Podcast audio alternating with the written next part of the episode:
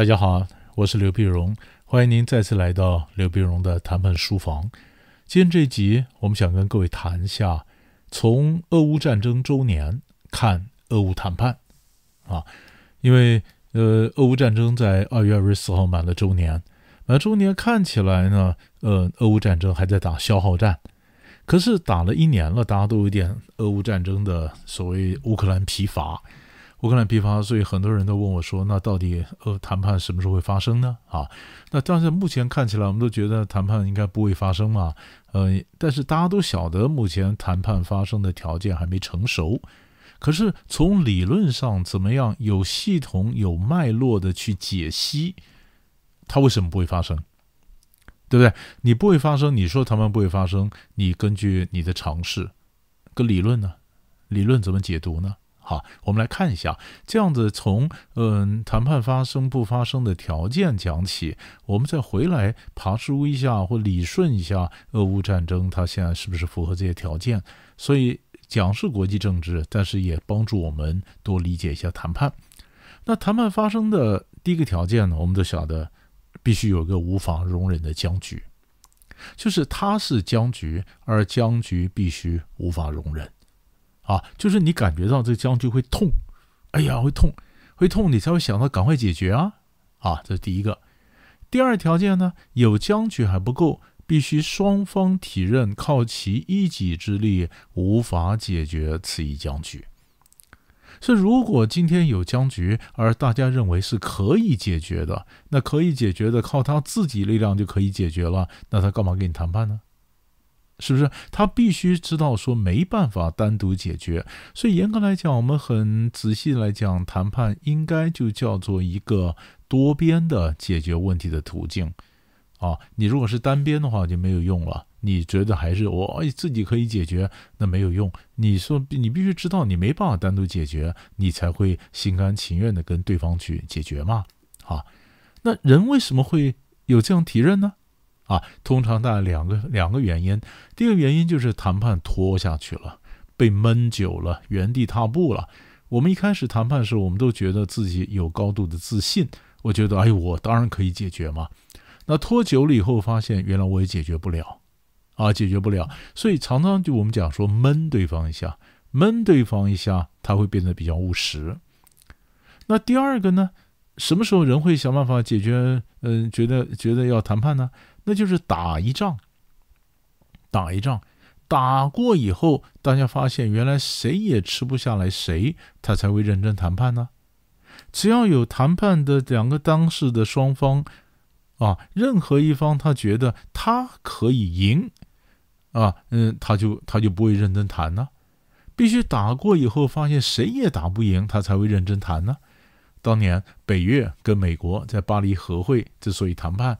那就是一九六八年的时候呢，当时北越在农历春节的时候呢，发动了春节攻势。那春节攻势就发现北越这样子大批的往南打，你也把南越政府你也打不赢。但是南越在美国支持下呢，也没办法把北越剿灭。打完以后发现谁都赢不了，他们才认真的到巴黎和会的谈判桌上才坐下来谈嘛。所以要不然就要闷他，不然打一仗。然后让他知道，说谁也不能单独解决问题，所以这是第二个条件。第三个条件呢，他必须当时双方都认为谈判是可行的，而且可遇的。可行是什么意思呢？可行就是我今天来谈判，我不是来投降的，谈判是可以谈的，双方的立场是可以因为谈判而有种某种的弹性或者回旋空间。对不对？这个叫可行嘛？就谈判是可行的，可遇是什么意思呢？可遇是谈比不谈好啊。我们今天上桌谈判，都是因为被不谈判的成本往桌上推，要不然就是被谈判的效益往桌上拉，不是被推上来就是被拉上来，不然我也没什么动机坐下来谈判嘛，对不对？那可遇性就是把往桌上拉嘛，让他知道谈比不谈要好。所以这样子才有可能谈判发生嘛。好，我们根据这三个条件，我们就来再来看一下俄乌战争。俄乌战争第一个呢，无法容忍的僵局。今天我们发现，在战场上呢是焦灼的，它也某种程度来讲也是僵局，但是是不是到无法容忍的地步呢？好像大家都熬过了这个点呢。你说，你说是不是？是不是到无法无法容忍的地步？这就很有意思了。你呃，那么比如说这个呃，西方制裁俄罗斯，可是西方制裁俄罗斯就是要增加一个俄罗斯打仗的成本，或者希望把它往桌往谈判桌上推。可俄罗斯也熬过去了，俄罗斯的经济并没有因为西方的制裁而被拖垮，不是吗？那俄罗斯，他今天呃用这个石油啊、天然气啊当做武器，然后对欧洲施压啊，欧洲施压。那平常俄俄罗斯的讲，冬天绝对是俄国的朋友，因为冬天一来，欧洲这些国家一下子没有石油、天然气了，那他就受不了了，受不了了，还愿不愿意这样无条件的支持乌克兰呢？是不是也会站出来要劝和呢？啊，那可是你像冬天熬过了，不是吗？是不是冬天一开始本来很冷，后来就变得是暖冬啊？而且欧洲这些国家对它是也熬过了，嗯，天然气的价格不断的飙升啊，因为它从俄罗斯这边不进，它从别地方找替代的这个来源，替代来源也不能百分之百的替代，那当然最好就勒紧裤带，大家穿的衣服就不开空调，不开暖气，然后你就熬嘛，哎，也给它熬过了。熬过了，所以你说这个僵局是不是到无法容忍的地步呢？好像没有哎，啊，那那俄罗斯也熬过了，欧洲也熬过了，所以大家都没有急迫性的时候，谈判怎么会发生呢？啊，那第二个条件刚刚讲了，是说双方体认靠其一己之力无法解决此一僵局，那就是双方都必须知道我没办法单独解决，所以我才跟你共同解决，不是吗？可是今天我们看到俄乌战争打一周年以后，哎，普京也好，呃，拜登也好，泽伦斯基也好，都觉得他们会赢啊。那当大家都觉得会赢的时候，那怎么会有认真谈判发生呢？或许在今年，嗯，俄国发动坦克大决战，东方的一个什么攻势，然后西，然后俄乌，呃呃，这个泽伦斯基呢，乌克兰在西方支持下，怎么挡住了俄国的攻势？所以我现在就在看呢。他今年如果真的发动坦克大决战，而依然是焦灼的，俄罗斯也打不赢，是乌克兰也打不赢，他们会不会比较认真谈判？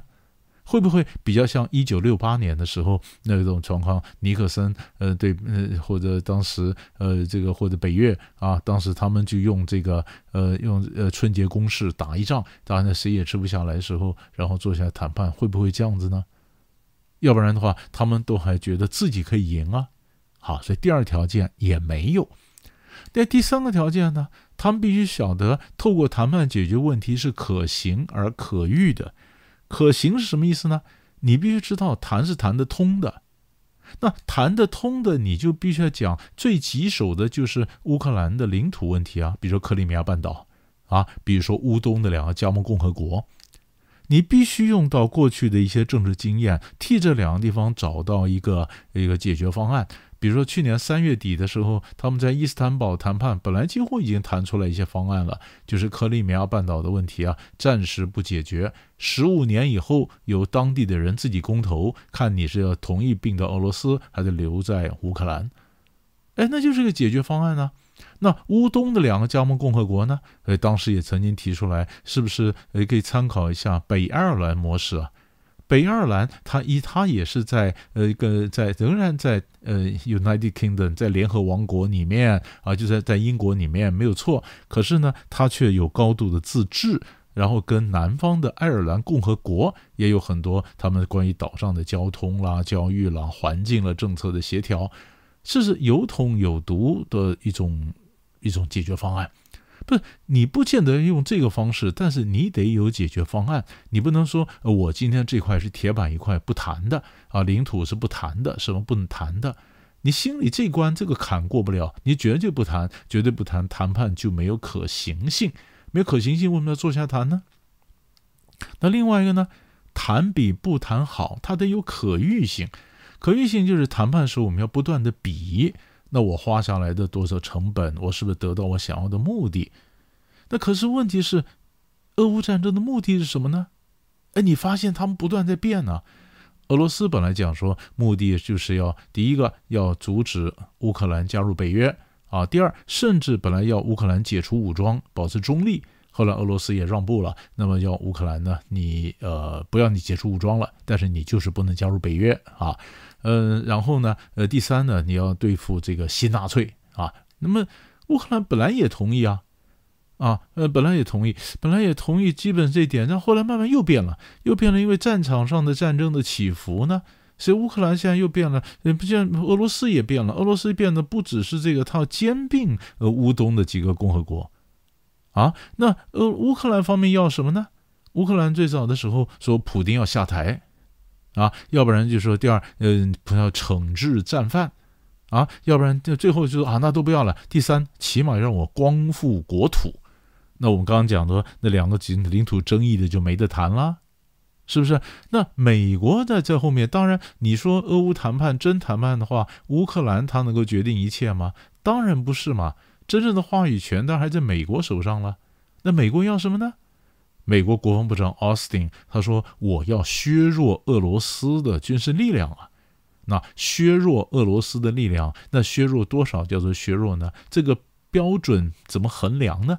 胜败得失衡量，那在那条线摆在哪里呢？”就是当大家对战争的目的不断在变，它不断调整的时候，你目标不断在变，你还没有确定说你要什么或你要得到什么。然后呢，然后这时候你怎么去比较？你是谈的得失啊，谈比不谈好，那怎么去比呢？你连自己要什么都还没有确定，那怎么知道谈比不谈好呢？好了，可预性也没有。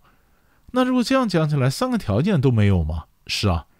三个条件都没有，所以谈判就不会发生啊。起码现阶段还没有发生啊。所以我们就是从这三个条件反思回来，因为它用在任何谈判都一样。我们拿俄乌谈判作为一个例子，但事实上你可能碰到别的谈判也是这个概念。啊，也是这概念，三个条件，三条也这个概念。从这个概念里面，我们再去想，哦，从俄乌谈判，一方面我如果要要要准备后俄乌战争时候的一些布局，那我在等他们谈判，那你现在可能暂时还等不到，是不是？那然后从这里我再反过来想，那我自己在商业谈判或别的谈判上面，哎，可以从这里有什么样的启示？那起码你把这谈判发生的三个条件，好好的把它想个透彻。以前你在谈判的时候很多事想不通的，现在可能都可以想通了。想一下，希望这一点点分析，呃，把你跟谈判学习谈判的理论呢能够串起来，希望对各位理解谈判呢能有点帮助。我们下一集再见。